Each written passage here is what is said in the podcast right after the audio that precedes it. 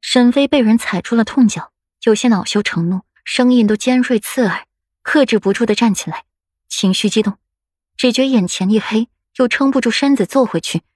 身边的舒月连连上前拍着沈飞的后背，替他顺着气。胡殿下，娘娘如今的身子骨不好，您又何必说这些话来引娘娘伤心呢？舒月一脸的急色，扭头就是对霍心一阵的埋怨。霍心的脸上也出现了急色，站起来，下意识的往前走，刚迈出一步，就默默的把脚收回。母妃，儿子不孝，让母妃伤心了。这是儿子对顾二小姐非去不可。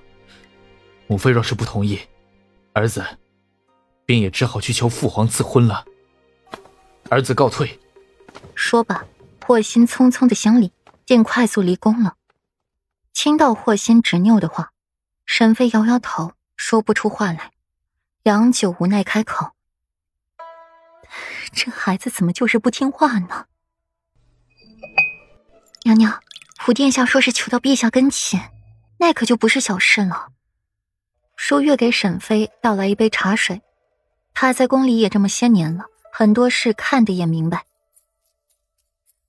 只看到沈顾两家结盟，等两天其中一家倒了台，这孩子也难脱身了。沈飞仿佛想到了什么，不由得笑出声来：“娘娘，不能吧？”舒月被惊到了，倒台，沈家可是两朝元老，顾家如今更是根深叶茂，怎么可能倒台呢？等着瞧吧。沈飞的目光冷了冷。苍白纤瘦的手撑着贵妃踏起来，由舒月搀扶着，一步步走到了屋门口，抬头便望着四四方方的天空。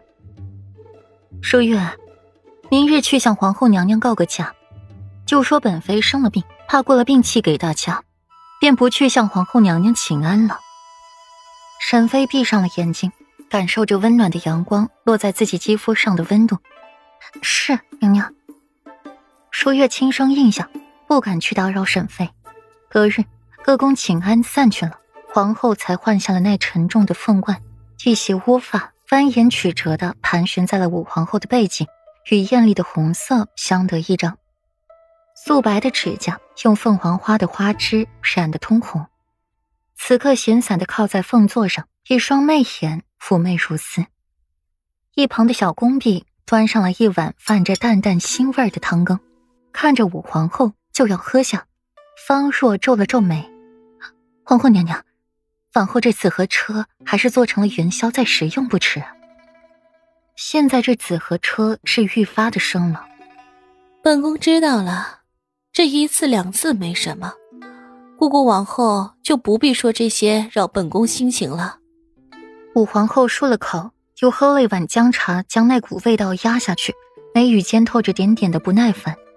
武皇后满意的绞着自己的乌发，听说沈妃病了，特别严重。英珠，将本宫库房那颗千年人参送给她去，顺便安慰两句。是娘娘，奴婢这就去办。沈妃病了，兰贵妃一直就是一个病秧子，现在这些宫妃的请安也没什么意思了。厉害的倒了台，不厉害的。登不上台面，哪知道这沈妃是真病假病，三不五常的就给皇后娘娘告假生病。偏下午又有人来御花园见着沈妃晒太阳。方若嘀嘀咕咕的对沈妃不满，在他眼里，沈妃就是故意的不给武皇后面子，故意不来请安的。沈氏清然素来清高，从来不屑作假谎言。姑姑，这话以后啊，还是不要说了。武皇后不甚在意，来请安与否，她都不在意，唯一就是觉得无聊。能有人和她拌个嘴，说说话，这日子也好过不是？也是。沈妃估计现在正在为武殿下和顾家小姐的婚事着急呢。这没病，恐怕也要有病了。方若幸灾乐祸道。刚说完，便发现武皇后的脸色变了。奴婢失言，请皇后娘娘轻罚。霍仙要娶顾曼为妃，霍成又何尝不喜欢顾河呢？他在幸灾乐祸沈妃，那他又是把武皇后置于何地？皇后娘娘，奴婢一时失言，还请皇后娘娘恕罪。武皇后懒懒的起身扶起了方若，面上云淡风轻的，瞧不出半点喜怒来。